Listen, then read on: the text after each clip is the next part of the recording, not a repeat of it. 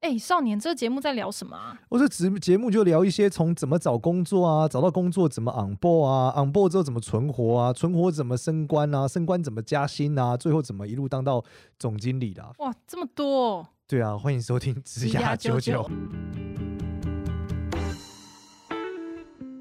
欢迎收听职涯九九，我是主持人简少年，欢迎另外一位主持人 Gloria。Hello，大家好，我是 Gloria。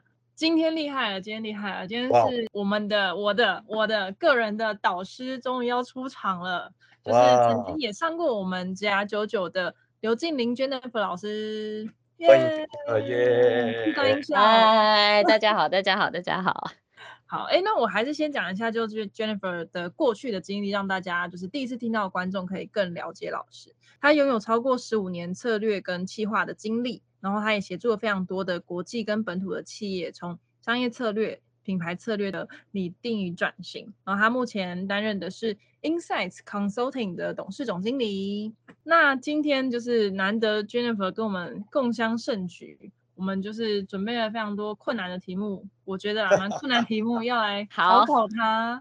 好好好，好，那就是我们其实这些题目的来源都是来自于就是我们。那个职涯九九的 Line 的社群，然后其实大家有非常多对于，嗯、尤其是对于老板，大家对于向上管理这件事情，其实有很多的困难。然后想说就是可以来跟 Jennifer 聊聊看，就是如何一路升到总经理的最佳典范这样。好，请来。那嗯，我觉得可以先，我觉得先从 Jennifer 自己本身的职涯开始说起好了。嗯，你觉得呢？就是你从你是如何？因为其实我们职涯九九现在的片头就是教大家如何成为总经理，然后你完全的如实的，就是走到了这一步这样子。那可以告诉我你们的经你的经历是什么？然后可以真的当上总经理这样。好，其实我的职涯开始的时候呢，我就有下一个决定，就是我绝对不要当总经理。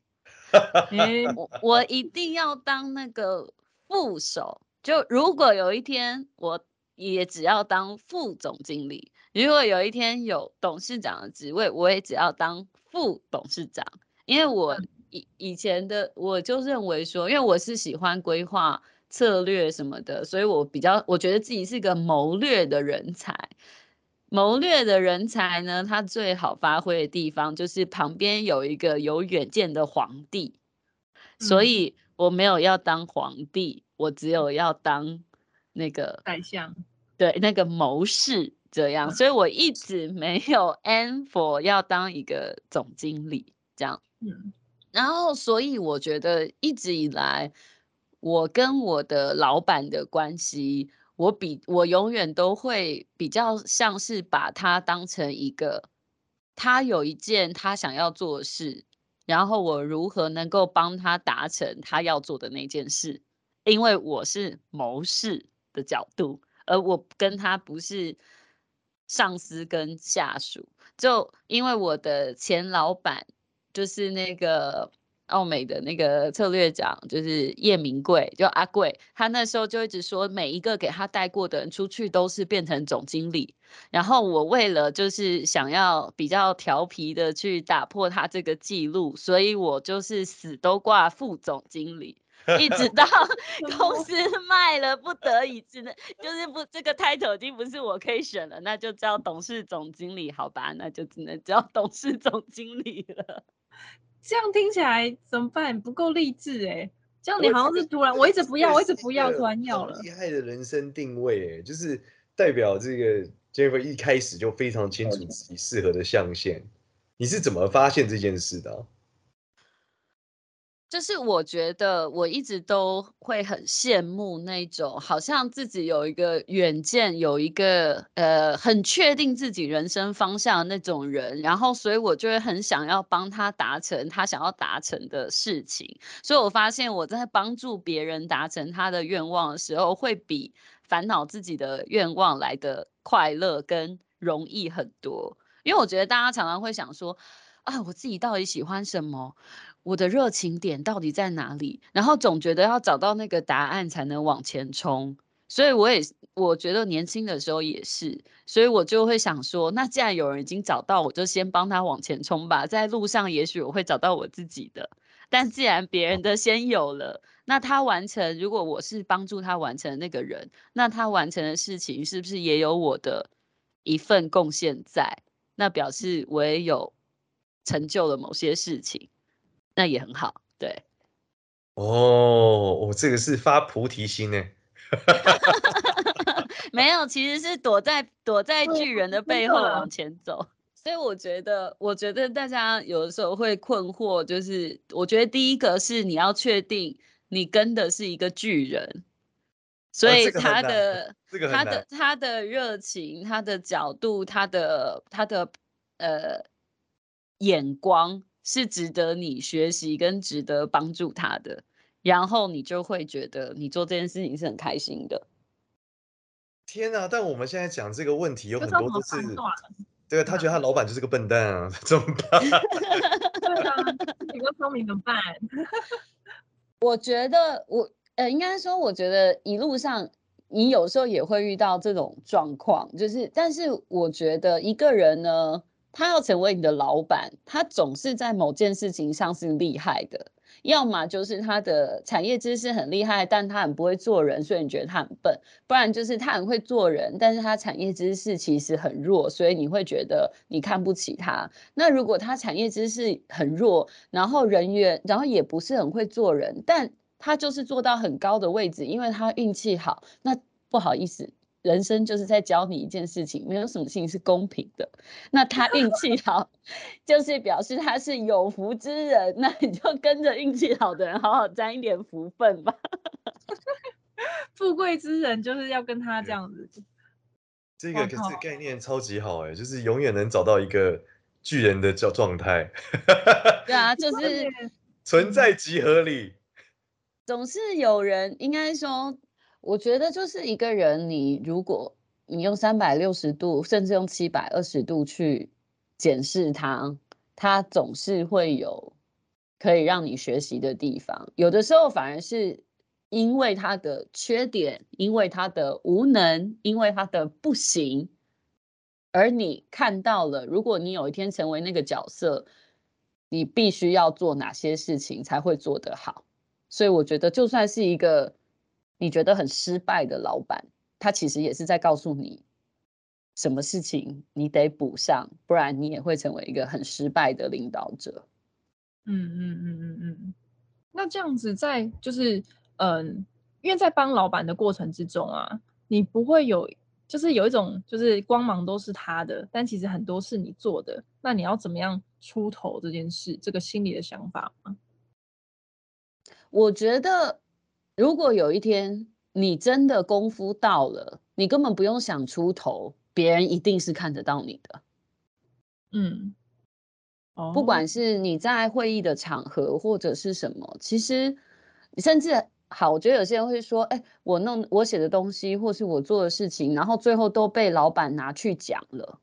嗯，所以就觉得哦自己很理亏。但是其实你有没有想过，就是老板拿去讲了。如果讲得很好，那、啊、就表示你写的东西很好，但是他也同时在帮你承担一个风险，就是如果你写的东西是错的，那老板就会骂他，啊，你就躲在他背后，因为没有人知道是你写的。所以我觉得凡事都有都有正面跟负面。那如果你写的东西让你的老板一直很好，啊，最后老板升官了，啊，位置不就也是你的了吗？那如果今天你这东西你老板拿去讲。但是他真的没有把事情搞清楚，别人问起来一问就知道那个东西不是他写的，只是大家不讲破而已。所以我觉得不表示光芒就被拿走了。嗯嗯嗯，了解。那你有什么秘诀是让老板可以喜欢你自己吗？就是让老板喜欢你所所为他做事，或者是喜欢你这个人？我觉得人都是有感觉的，然后我觉得这种循环是。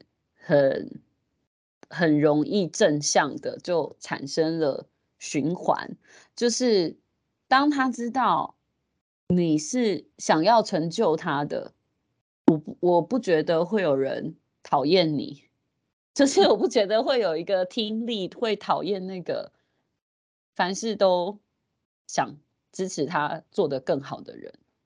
哦，所以反而不是要去就是买东西送他，或者是一直讨好他，而是就是你的工作全心全意的，就是为了他，就让他的工作也可以更顺利这样子。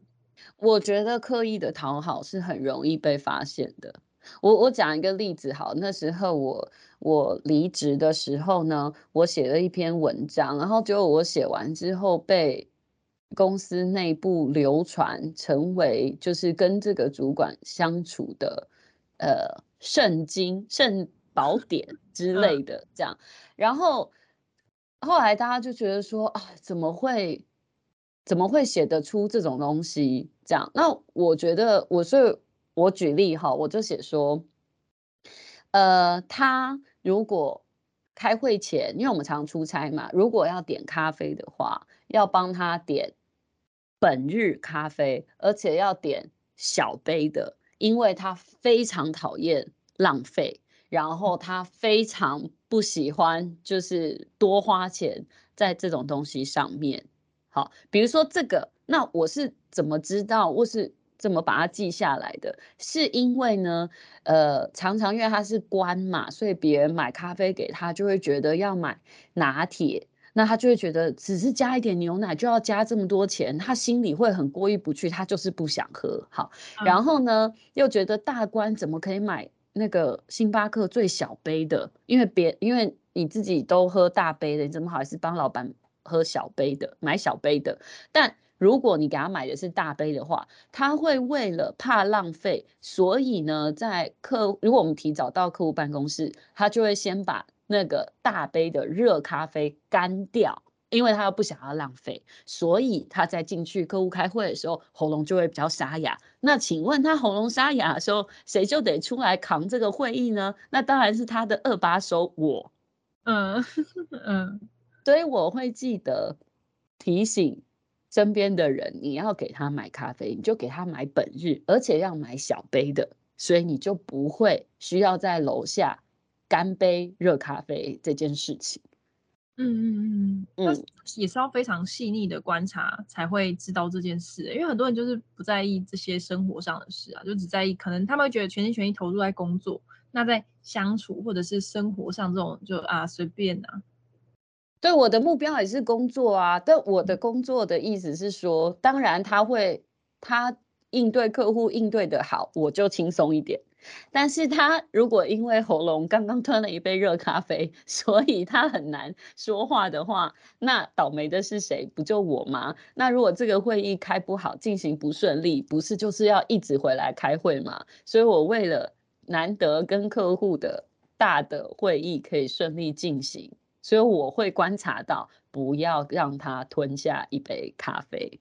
嗯，那那时候你为什么会写这篇文章啊？就是这个，哦，因为那时候我要离职了，然后我就想说，就是写一些提醒文给大家，就比如说，哦，出差的时候，比如说第二天或第三天，因为他年纪比较大，体力会比较差，记得要买基金，因为他如果第三天没有力气了。你如果有能力，那你就把这个会扛起来；如果你没有想要自己把这个会扛起来的话，那你出差记得要带基金在身上给他喝。嗯，好细心哦！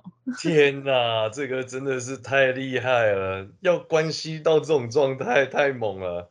对啊，因为我觉得你的老板的状态是在最佳状态的时候，一事情会进行的比较顺利，然后二他在最佳状态的时候。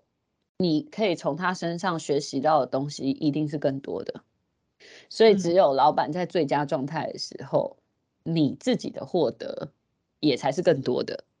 嗯，所以我才会说，我觉得很多东西其实不是刻意的讨好，而是你其实是为了把事情做得更好，只是那个更好不是只有你自己而已。我觉得看看到的很多的问题啦，我觉得大家都是把。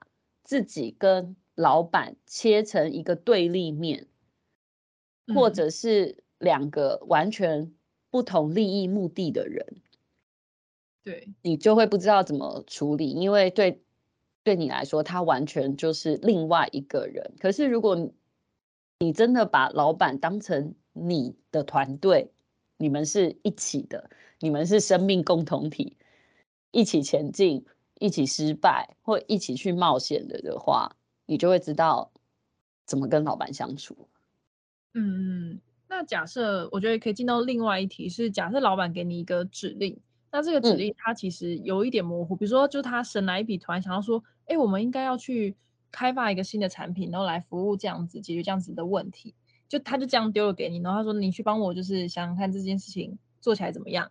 那通常遇到这种指令型，就是很很神来一笔的指令型的时候，你会怎么样去面对这件事？跟你要怎么样去跟他呈报这个接下来的后续？哦，我是属于会问清楚的人呢。哦，你就抓着他开始问一些 detail，可是他就是还没有想清楚嘞。没有没有没有，呃，应该说。这句话听起来就是他还没有想清楚，所以他正要开始想，然后邀请你加入了这个思考的行列嘛。嗯，但是我所谓的问清楚，是问清楚他是从哪里得来的这个想法哦，而不是对，而不是当场。如果他想清楚，我就不需要你去做这件事啊。那我通常会觉得，如果有人邀请你一起探索一个决策的可能性，表示他对你的思考能力是有信心的。嗯，你不会把一个自己还没想清楚的事情交给一个你觉得很笨的人去帮你想吧？对，你一定把正面哦，太正面了啦。没有，我是我是我我我这我真的是这样。那除非好这件事情，如果一开始就觉得很蠢，怎么可能？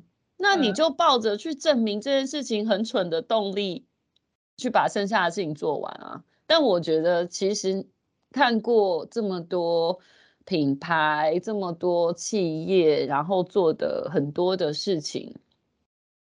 我觉得世界上本来就没有什么事情是某个人绝对不可能做到的，所以我常常会就开始说，好吧，那我就来证明一下，到底有什么路可以把它做出来。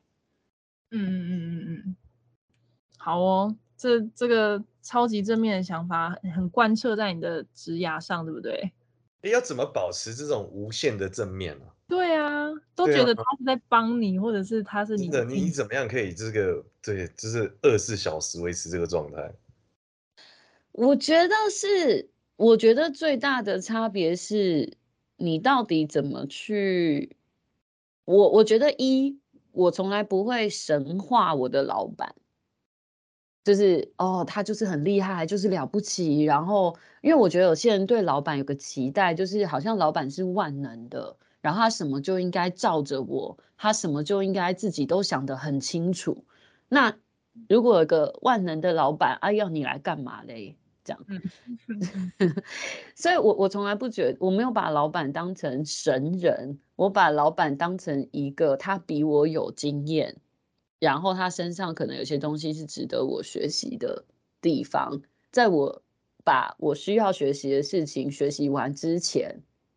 其他的事情，我觉得都对我来说都是为了获得这个知识或经验而必须要付出的代价。嗯，所以，嗯，我我我觉得真正的真正的差别是，老板他不是一个名名词，他应该他就只是另外一个人，但他比你有经验，然后他领的钱比你多。然后他负的责任比你大，然后天上砍下来的时候要砍是先砍他。嗯，那你会把老板当朋友吗？我会，我会把老板当半个老师。哦，所以我我一定会换的时候是一定是，我觉得好像有一点学成了，或者是这个人不值得我尊重，或是。他身上没有什么是我可以学习的，那我会我会直接离开、嗯嗯嗯嗯嗯。但这个是你这应该也是一个累积的过程吧？就是你不会突然有一天就突然觉得说 I'm done with it，就是还是会这样吗？是一个突然的过程吗？还是一个就是慢慢就觉得说，哦，他的这招我都已经看腻了，这样就可以差不多了。因为我觉得不是看腻，我觉得是你学会哦，因为你发现他下一句会讲什么，你都已经在他讲出来之前，你都已经知道了，那就表示你学的差不多了，你已经可以出师了。嗯、或者是你的老板不在，大家也都不觉得怎么样的时候，那你就出师了，就是这样。嗯、那出师之后，你很求安逸，那、啊、你就再待一下。那你既然是求安逸，你也不要怪你老板挡着你的路，你自己求安逸嘛。嗯、那如果生活上想要有些变化，或想要有些挑战，或是你还有觉得有下一个师傅可以去拜，那你就就离开，就转职。嗯嗯嗯嗯嗯。那你刚刚说就是半个老师，嗯、那另外一半是什么？我觉得另外另外一半是伙伴、欸就是我讲的生命共同体嘛，就是通常你上面一定有个 reporting line 啊，就是他没做好砍下来，你说不定也遭殃啊，对不对？整个部门表现不好，如果整个部门被砍掉呢，然后公司把这个公这个 function 直接委外，你也躲不掉啊。嗯嗯嗯，所以我觉得没有什么东西叫做他不好，你会好。如果你们就是同一个 team 的，我以前我也有看过别人就是，呃，想要往上举报或往上踩，但是你要知道，在你往上踩，你再跳一阶的时候，他上面那个老板看着你踩着自己的老板跳上去的，嗯，他会怎么看你？最大威胁物，所以我觉得古装剧还是要常看啦。哈哈哈哈哈！天哪，原来最后的答案是要像甄嬛一样的活着。对，我觉得，我觉得古装剧跟那个，我觉得真的要，我觉得真的要常看，有的时候你才会这样说哦，原来上面的在上面的在上面的人到底在想什么？嗯，那你有没有遇过什么双面老板？就是在外面很看起来都很照顾你，对员工都超好，然后私底下都。就是一直排挤你或架空你，没有哎、欸，我觉得那种人我完全没有办法跟他相处哎、欸。但你一开始不知道啊？哦，我觉得没有，我觉得双面人最好戳破的那个方式就是你去把另外一方拉拢啊。那双面人说的东西不就不攻自破了吗？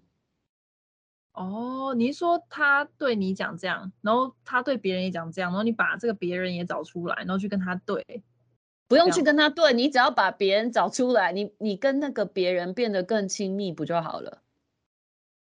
哦，我觉得有误解的空间的时候，一定表示你跟那个你跟那个另外一方应该要是利益共同体，但你们却对彼此不熟。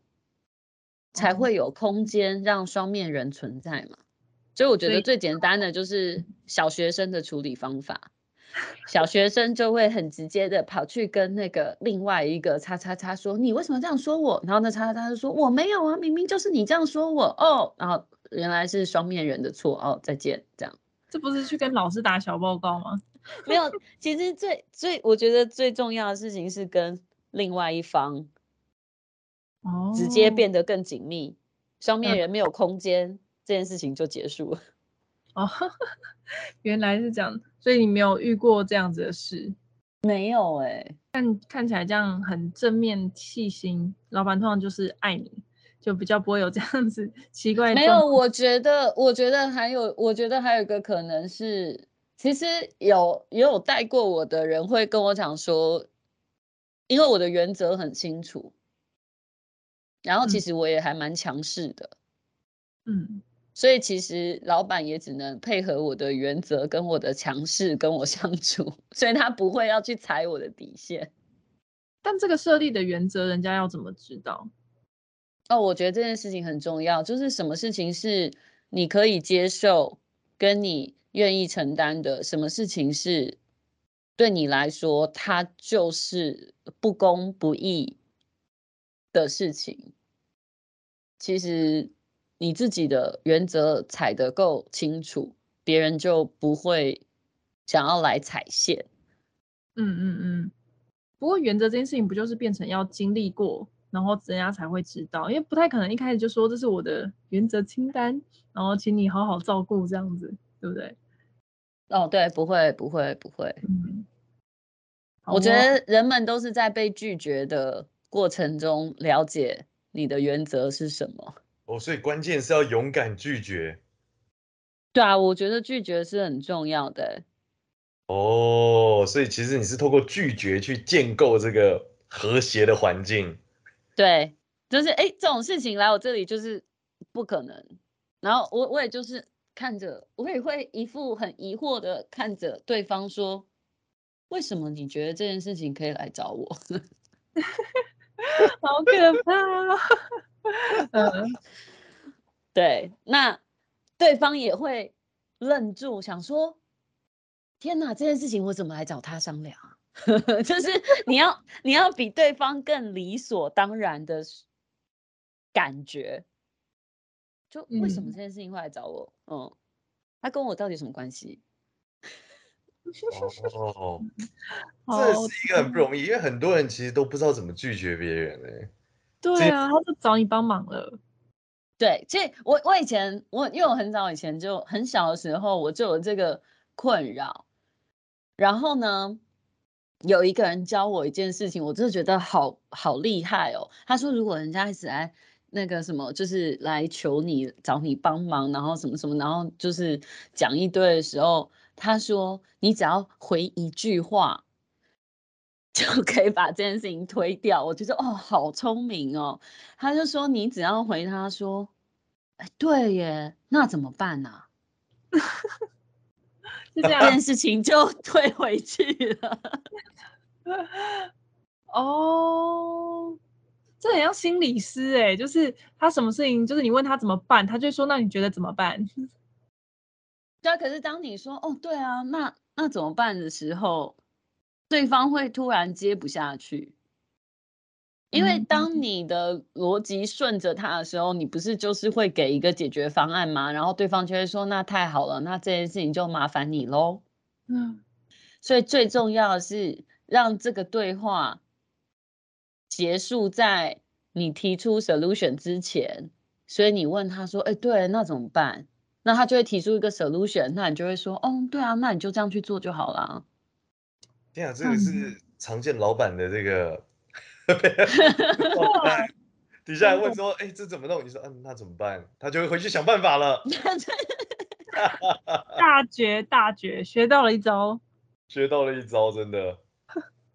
好，我们在下节的时候会再跟 Jennifer 分享，就是更多关于就是在职涯戒毒救上面大家所提问的问题。那我们这一集就先这样子。那喜欢我们的频道，可以到 Apple Podcast 上面给我们五星好评，然后也可以加入我们 ZR 九九的社群，然后上面发问你的像职涯相关的问题，那我们都会尽力的回答你们。那这一集就先谢谢 Jennifer，谢谢少年，谢谢，谢谢大家。